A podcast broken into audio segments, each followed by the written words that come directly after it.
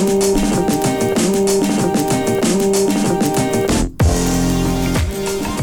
tal amigos? Bienvenidos a Hablemos de Fútbol, el canal que se dedica a hablar del fútbol americano de la NFL en español. Yo soy Jesús Sánchez y es un placer darles la bienvenida al episodio número 113 del podcast para platicar todavía del draft de la NFL, esta vez enfocándonos en los cornerbacks que tenemos eh, para este draft 2018, los 10 mejores cornerbacks que tiene esta clase. Rudy Jacinto me acompaña para hacer análisis. ¿Cómo estás, Rudy? Muchas gracias por la invitación. Una buena camada de, de cornerbacks, muy cargadita. Creo que nos vamos a divertir bastante con este programa. Edgar Gallardo, que está en los controles operativos. ¿Cómo están? Bienvenido, Edgar. Bien, muchas gracias. Todo en orden aquí. Ya casi por terminar esto del draft.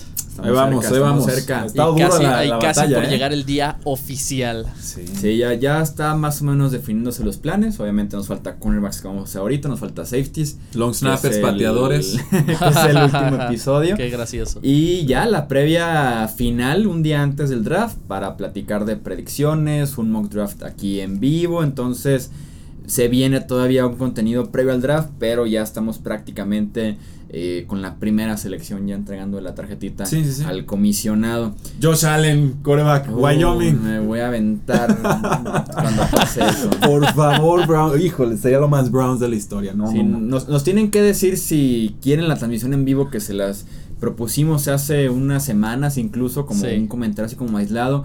Díganos si de verdad les interesa, si les gustaría ver esta parte de las reacciones y el análisis conforme va pasando el draft de la NFL para que lo vean a la par o lo puedan ver también ya, ya que se termine, ver cómo eh, se desarrolló la primera ronda.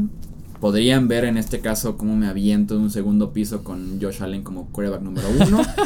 o- Que no, te- no es nada contra Josh Allen, ¿eh? Sinceramente es que su, su- tiene un escenario, un abanico de posibilidades en la NFL tan amplio y son los Browns que dices, "Mm, voy a decantarme hacia el lado negativo, entonces mejor vayan por la segura, Browns. Sam Darnold, Josh Rosen, Baker Mayfield, Chewy, quien sea, Jackson. quien sea, Lamar Jackson. no, ya, ya veremos cómo nos va el 26 de abril. No nos adelantemos, platiquemos todavía de los prospectos que tiene este draft. De los cornerbacks, arrancamos con la primera posición que le pertenece, creo yo, como en un consensus bastante establecido. A Denzel Ward, el cornerback de la Universidad de Ohio State. Es ¿Seguro? Sí, yo creo que sí Ah, está definido. ¿eh? Yo lo traigo aquí. En todo tres, está bien. Ahorita vemos. Es un excelente atleta, movimientos rápidos, balanceados, puede jugar en diferentes esquemas, cumple con diferentes tipos de cobertura, tiene un pedaleo para atrás muy suave y fluido y el cambio de dirección no es ningún reto para él. Puede acelerar rápido cuando va hacia adelante, sus movimientos son tan fluidos que a veces se adelanta al receptor, creo yo, y termina corriendo eh, la ruta por él. Me gusta mucho en movimientos de Denzel Ward. La debilidad y que es una muy grande es su tamaño. Es un problema peso, en la sí. NFL, apenas 5'10 eh, como cornerback es muy bajito, te gustaría por lo menos un 5'11 rozándole a un 6, un 5'10 es bajito. que si se ponen tacones llega al 6-0, ¿no? Sí, exacto, porque Ward ahorita no es un reto en la línea de golpeo, no le puede batallar ahí en, en una, una defensiva hombre a hombre con receptores más físicos porque lo van a agarrar como trapito y Sí, se, se fue va. de la jugada. Entonces es un problema en ese sentido muy fuerte para Ward porque tampoco puede taclear en la NFL porque pesa muy poquito, son Claro. apenas que 180. Y, y ese es un detalle con... Sí, yo lo tengo en 191 libras. Entonces, es un problema de hecho de varios de los cornerbacks en este draft, es que están muy talentosos, un poco más bajos de estatura y de complexión física o de, o de grueso. Denzel Washington, bueno, dices tamaño y peso bajos, pero en 2017 37 tacleadas, 15 pases bloqueados, 2 intercepciones, un jugador que efectivamente Chuy se anticipa al balón, evita eh, que los receptores se le separen, espejea muy bien, es muy rápido. Fue el reemplazo de Marshawn Lattimore y de Garion Conley en la Universidad de Ohio State, aunque por supuesto sus complexiones físicas muy distintas a las de Sí. estos otros eh, dos jugadores. ¿En qué ronda o posición lo estaríamos viendo, Chuy? ¿Top 20? Probablemente es a top 10, top 15. Top 10. Wow, ok. A mí me recuerda mucho a Chris Harris, que también es como el Ah, estilo bueno. que se mueve sí. lateralmente de manera brutal, no es tan alto. Pero sí, me gusta. En algún mock draft yo lo proyecté para los Broncos. Se me hacía como un reemplazo lógico. Chris Harris y a un lado. Denzel Ward con Bradley Robbie, que también de hecho es de Ohio State. Creo que también pueden estar en competición ahí los Raiders, los Chicago Sí, Bears en el, en el 8. Sí, juntas a Garon Conley otra vez con Denzel Ward. Entonces creo que podría estar en el rango del top 10 sobre todo porque creo que existe un consenso de que es el mejor cornerback y se deben de pelear por él antes de llegar como a la segunda categoría, que en tu caso los consideras tú un, un, poco arriba, por el tamaño, es que depende realmente qué, qué, es lo que quieres defender. Sí. O sea, ese es el detalle. Incluso estaba pensando ahorita si alguna señora que es madre de algún jugador de fútbol americano nos escucha. Perdón. Y su hijo juega cornerback. Perdón denle Yakult, ah, denle perdón, ah, creí que nos iba a criticar la señora en el programa y no es cierto, señora, todo lo que dije es falso. Si su hijo es cornerback, señora, denle chocomil a su hijo, denle leche, porque sí debe de estar un poquito alto su Fuertecito, alto. Sí, sí, sí, porque en este draft, como bien decía Rudy, hay unos que dices, ojalá hubiera medido esto porque me encantaría. Pasamos entonces a la segunda posición que es Josh Jackson de Iowa. Tenemos un cornerback mucho más, alto, más, mucho más peor atleta. Sí, más físico, creo que me encanta que tiene manos de un receptor, o sea, pelea muy bien, tiene brazos también muy largos, lo cual ayuda muchísimo en balones 50-50, tuvo 8 intercepciones, 18 pases desviados solamente en su última temporada con Iowa, apenas una temporada como titular, lo cual te da a pensar que, que puede mejorar, que sus, que sus mejores días están eh, adelante de él, pero como bien dices, no tiene la velocidad para cubrir errores que haya cometido a lo largo de la ruta y a veces también en rutas cortas se abre demasiado temprano porque no es tan flexible y le batalla mucho en rutas medianas y cortas, ¿no? Sí, tuvo un scouting eh, como en flojo, yo lo tengo en 6'1 y 192 libras, eh, menos rápido y ágil que otros cornerbacks, eso es eh, indudable, la estatura es una gran ventaja, 48 tacleadas en comparación digamos con Denzel Ward que lo tengo con 37 eh, tacleadas, no es tanta la diferencia, pero sí te habla de que es más voluntarioso en el contacto, Josh Jackson. Creo que tiene tamaño y velocidad, agilidad suficiente para ser de impacto casi inmediato en la NFL. Eh, disciplinado, yo, a diferencia de todo, tú y creo que lo toman menos desprevenido de lo que pareció y pareciste insinuar, que quizás sí es un poco lento en algunas reacciones, pero la realidad es que en algún momento le dejaron de lanzar pases a Josh Jackson, o sea, ya no querían saber nada de él, eh, un solo año cierto, pero en ese año se convirtió en un shutdown corner, que es, le lanzas un pase y es una garantía de que no lo completas. Entonces yo, yo ahí veo potencial de superestrella y depende de qué tanta importancia le queramos dar o no a un scouting combine. Creo que también está sellado en la primera ronda. Me recuerda mucho a Josh Norman, que es como de un estilo similar, tal vez no el mejor atleta, pero que cuando pasan las cosas enfrente de él, la resuelve. Sí, está en buena posición. Desmond King fue tomado el año pasado de la misma universidad de Iowa y tuvo una buena, temporada con los Chargers. ¿eh? Sí, sí, sí, sí, ok. Me iba a confundir de King. No, sí, no, Desmond King que jugó en el slot y a ratitos también por afuera. Entonces, Iowa produce buenos esquineros más porque también hay otro esquinero en este draft que también podría hacer cierto ruido. Tenemos en la tercera posición a Jerry Alexander de la Universidad de Louisville. Me parece que tiene un estilo, instinto y mentalidad para ser un cornerback número uno en la NFL pero no es tan buen atleta. Se le ve a veces incómodo cuando tiene que empezar a retroceder en su, en su pedaleo, que es un movimiento eh, natural. Eh, para un esquinero en la NFL y creo que también su mejor nivel es cuando está en press, cuando tiene que ir uno a uno con el receptor, cuando no tiene que estar con muchas yardas de, colchón, cuando tiene que meter las manos al receptor y batallar con él desde el inicio de la ruta. Sí, eh, 5'11, 192 libras, fue un héroe de Scouting Combine, excelente agilidad, flexibilidad de caderas, agilidad, eh, detalle de salud, se perdió cuatro juegos en el 2017 por una lesión de rodilla, obviamente algo a vigilar, eh, pegajoso en el marcaje, o sea, no es de los que permite mucha separación a sus eh, receptores, regresó patadas en el 2016, entonces siempre es un buen, una buena ventaja que tengas habilidad de contribuir en equipos especiales, aunque Ciertamente si lo tomas en una primera o en inicio de segunda ronda, pues muchas veces los equipos no quieren estarte utilizando en, en, jugadas de tanto riesgo. 19 tacleadas, 4 pasos bloqueados, una intercepción en el 2017. Me pareció un jugador inteligente. Creo que sí domina eh, la cobertura de zona. Creo que sí tiene la, digamos, como la reacción suficiente. Es versátil. Tamaño y peso. O sea, lesión, tamaño y peso. Y sobre eso, pues cada quien que tome su, su decisión. Pero sí creo que podría estar en un tercer peldaño con, con claridad. Sí, como bien dices, final de la primera ronda, tal vez inicio de la segunda, podría ser el espacio donde veamos a Alexander de la Universidad de Louisville. Pasamos entonces al cuarto puesto que le pertenece a Mike Hughes, el cornerback de la Universidad de Central Florida. Tiene poder para batallar ahí en la línea de golpe, tiene mucha fuerza para competirle a receptores que son más altos y pesados eh, que él. Me gusta también que pueda pelear por un balón en el aire. Con todo y que a veces también se le vio hasta cierto punto incómodo cuando tenía que retroceder, cuando tenía que eh, pedalear. Y además tuvo una carrera rara en, la, en el fútbol americano colegial. Inició con North Carolina, después se fue a Junior College, que es como Yuko. Sí, Yuko, que es un nivel mucho más abajo que el FBS, que el FCS.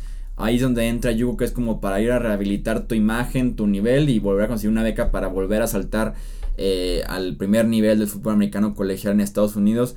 Ahí es cuando regresa a UCF, pero se nota que esa, esos brincos que dio le hace falta mucho en su técnica y que esté muy bien entrenado. Sí me gustaría para poder confiar mucho más en él. Eh, bueno en cobertura de pases, en 2017 4 intercepciones, 11 pases bloqueados, un fumble forzado, 49 tacleadas, un jugador bastante versátil, fluido, sabe espejear, regresa patadas, tuvo de hecho dos touchdowns en regresos de patadas, un touchdown más en un regreso de despeje, creo que se anticipa a los pases, una virtud bastante importante para la posición, es muy rápido, tamaño y peso. O sea, volvemos a esta idea de que qué le vas a pedir a tu jugador y sobre eso pues sabrás si tienes que tomar o no un jugador de esta complexión.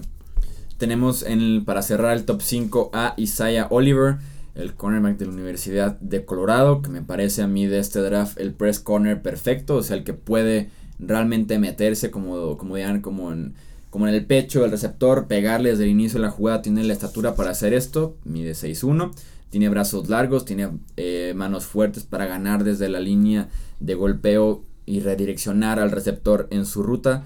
Me parece bueno buscando la balón en el aire, tiene el talento físico para competirle. Se ve ahí con los 13 pases desviados que tuvo tan solo el año pasado. Y además un atleta completo, compitió también en el decatlón en Colorado, una disciplina que debe exigir bastante.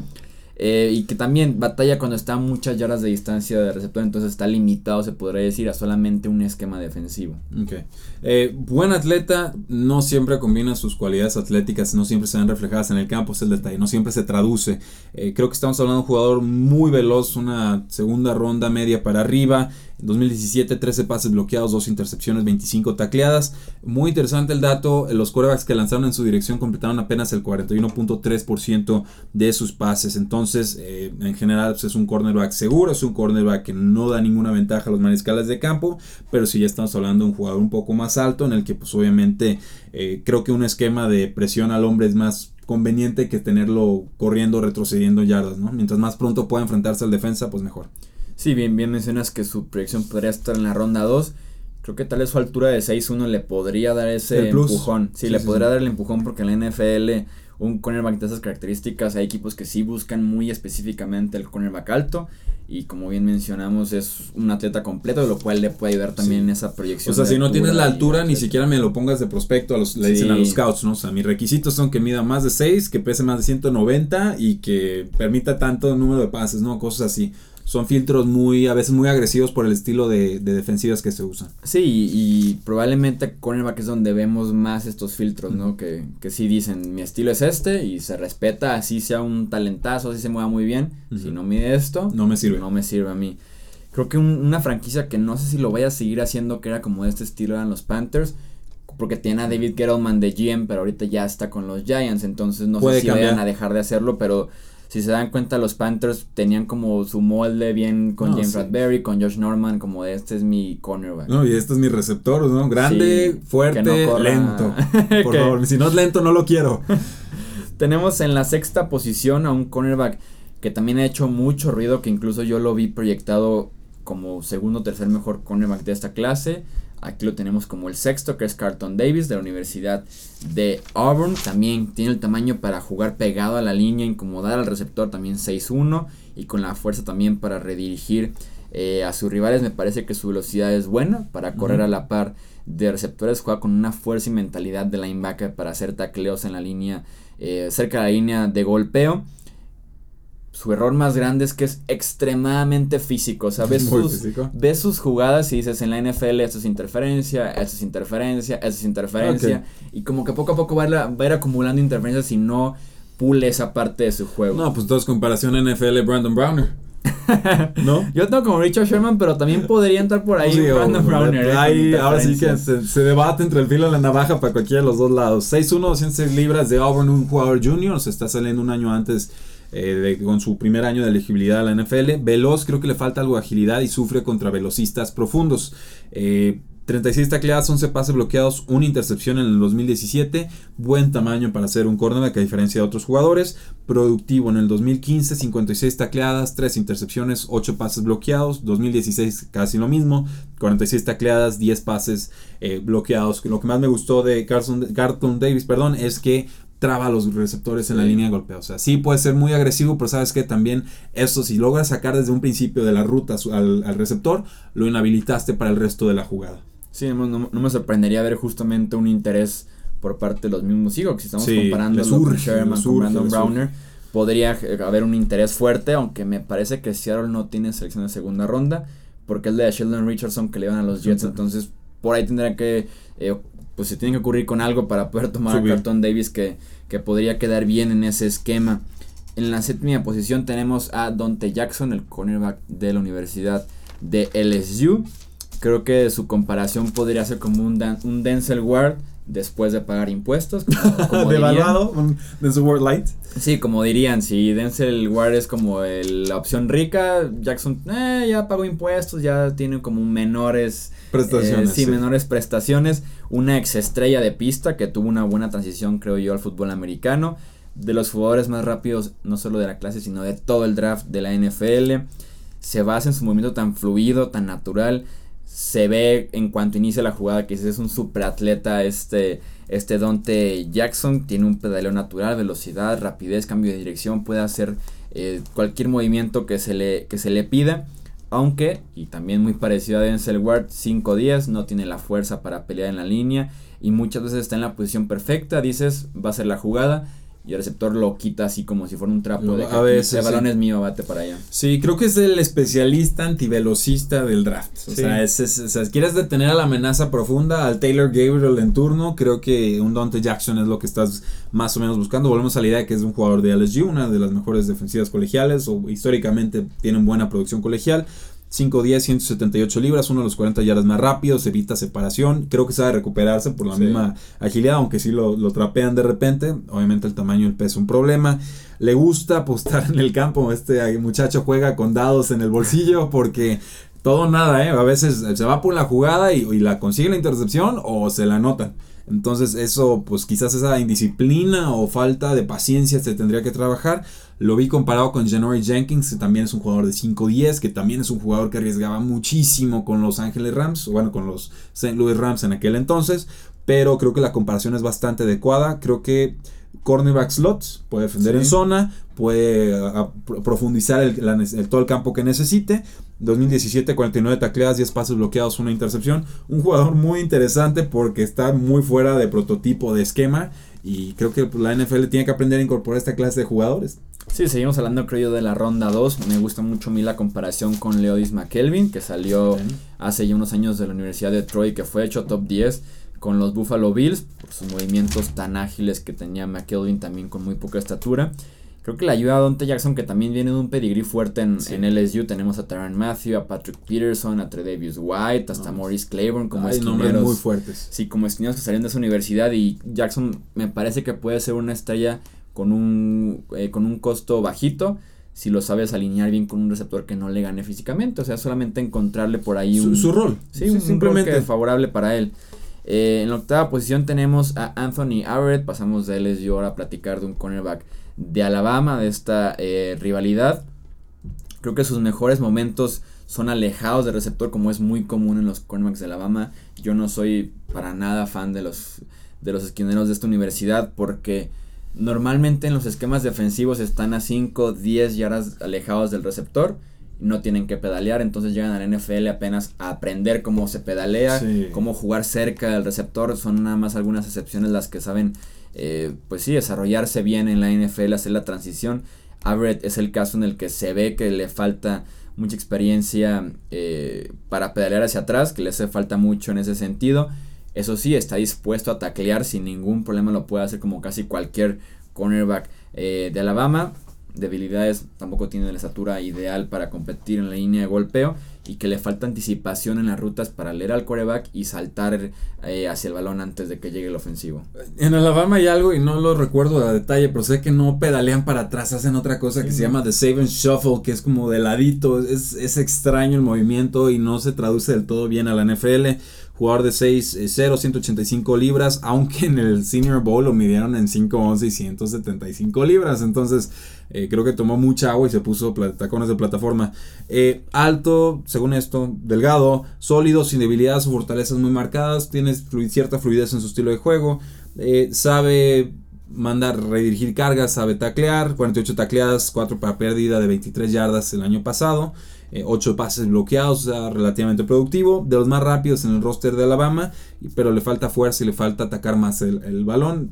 Y yo también, pues, mis reservas con los cornerbacks de Alabama porque reciben muchísima ayuda a los jugadores de adelante. Y siempre, casi siempre están jugando más en zona o en cover 2. Sí, sí, sí. Tenemos un caso súper reciente que es de Milliner, el este cornerback que tomaron los Jets, creo que en la selección número 6, hace como 2-3 años. Y, pues ya, o sea, se perdió porque verá la transición de un cornerback de Alabama es complicada por el esquema defensivo, lo pueden hacer, o sea, puede haber una excepción que digas, este, si hizo bien la transición, no, no tenemos que juzgar a todos, pero están ahí, eh, pues el historial, está el historial en su contra en el caso de Averett y el resto de los cornerbacks de Alabama. Duke Dawson de Florida lo tenemos como el noveno mejor cornerback.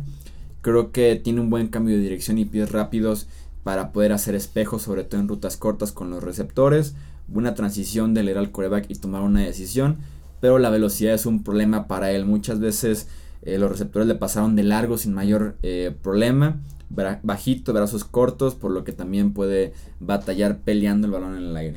Sí, eh, bueno, es bueno con el balón frente a él, ¿no? Y suele ser algo común en varios cornerbacks. Buenos instintos, entiende las rutas, caderas poco flexibles, o sea, los cambios de direcciones le cuestan. Creo que estamos hablando de una tercera, una cuarta ronda incluso.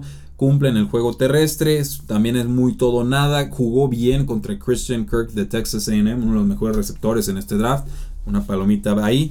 En el 2017 le pidieron que jugara en la parte externa como outside eh, cornerback y tuvo 34 tacleadas, 4 intercepciones, una de ellas regresadas para touchdown, 9 pases bloqueados, 2 tacleadas para pérdidas. Es un jugador versátil, es un jugador que se utilizó de distintas formas. Yo esperaría que lo usaran más de slot que realmente como un cornerback externo, aunque ya demostró que lo puede eh, hacer, pero sí ya estamos hablando de un jugador que está al margen del, día 3 del draft. Sí, así es, ya ronda 4, ronda 5 es el caso de Dawson y también de este cornerback Nick Nelson de Wisconsin, que lo tenemos para cerrar el top 10 del draft. Pies rápidos y ágiles para también ser versátil en cobertura. También lo platicamos con Dawson. Jugar por afuera, jugar por adentro. Su velocidad no es de élite y seguramente necesitará de ayuda de un free safety en la NFL para cuidar ese aspecto largo. Y tiene como ese asterisco que lo vemos seguido en el draft de la NFL que un cornerback tiene cero intercepciones y muchos sí lo toman como una preocupación de que si es un cornerback por lo menos me gustaría ver algo de producción. Mm. Otros lo ven como que no es de preocuparse, que le esquema, que si lo buscaron, que si no lo buscaron, pero Nelson es el último prospecto que tiene cero intercepciones en su época con Hawaii y la última temporada con Wisconsin. Tuvo 21 pasos bloqueados y 34 tacleadas, pero si dices, bueno, si estás, si estás poniendo la mano al balón y no interceptas, pues qué está pasando, ¿no? Sí. Esos, esos, este, o sea, 21 pasos bloqueados y no te quedaste con uno, eh, pues igual hay manos de sartén ahí. Hay, que mejorar un poquito la habilidad con el balón. Sí, es físico, al grado de incluso ser penalizado, creo que incluso más que, de quién estábamos hablando. Y se me perdió el, nuestro Carlton Davis. Carlton Davis, no lo noté aquí. Regresado, regresador de patadas, pero eh, pues sí, ya ahora sí estás hablando de día 3. Claramente, quinta, sexta ronda. Sí, tenemos a partir de ahí de la quinta ronda. Comparado con Mackenzie Alexander, que también me acuerdo mucho cuando salió de Clemson Tenía toda la habilidad y tenía cero intercepciones, tenía como una intercepción. Por algo son cornerbacks, es que esa es la cosa, a veces se nos olvida. Eh, un hombre que voy a tirar al, ring, Holton Hill, Texan Longhorns, 6'3, 205 libras, suspendió tres juegos por violar las reglas del equipo, no se sabe qué violó. Eh, sin albur. Largo, agresivo. que nada sí, esperemos, esperaría. Eh, más lento que otros cornerbacks en el draft, pero una longitud para compensarlo Creo que puede ser un buen cornerback contra receptores número uno de la NFL, estos grandotes pesados, muy difíciles de, de mover. 51 tacleadas, 2 intercepciones, 6 pases eh, bloqueados, un fumble forzado y hacia el final de la temporada dejaron de lanzar pases en su dirección. Entonces Holton Hill creo que puede ser, ser, eh, el sleeper ahí. Eh, no sé en qué ronda pudiera estar, pero me llamó mucho la atención el perfil porque tiene cualidades y defectos muy marcados. Sí, con un 6-3 algún equipo se va a Sí. enamorar de esa altura. Eso fue lo que más me llamó la atención. O sea, como, como simple referencia que mida lo mismo y que le compita a un Alshon Jeffrey, a un Allen Robinson de ese estilo, va a ser Vale, muy atractivo vale, para, vale. para un equipo, incluso si tienen de esos receptores seguido en su división, ¿no? Si, si me enfrento al año 6 veces A contra Mike Evans. este mismo... Sí, sí. Sí, o por ejemplo en el mismo sur, a Mike Evans, a Michael Thomas y a Devin Fonches, es como de que échamelo en el sur, ¿no? Yo lo entreno, equipo. sí, yo lo entreno. Sí, algún equipo se va a enamorar por ahí de, de Holton Hill. ¿eh? Eso es todo entonces por este análisis de los mejores cornerbacks del draft de la NFL. Edgar, muchas gracias por estar en los controles operativos como en cada episodio de Hablemos de Fútbol. Rudy, muchas gracias por estar aquí en el análisis. Al contrario, por la invitación, suscríbanse al podcast, ya saben que ahí se les llega la información directo. Sí, así es. Recuerden también que nos pueden seguir en Facebook como Hablemos de Fútbol, en Twitter como Hablemos Foot. Ahí sigue el debate, ahí hay más noticias de la NFL en general y también específicamente del draft de la NFL. Suscribirse en YouTube o en la plataforma que ustedes prefieran en el podcast, dejarnos una reseña, algún comentario. Nos ayuda muchísimo eso en el crecimiento del podcast. Únanse al debate. Yo soy Jesús Sánchez, fue un placer tenerlos aquí para este episodio de Cornerbacks y nos escuchamos ya nada más para cerrar las posiciones con los mejores safeties del draft. Hasta luego.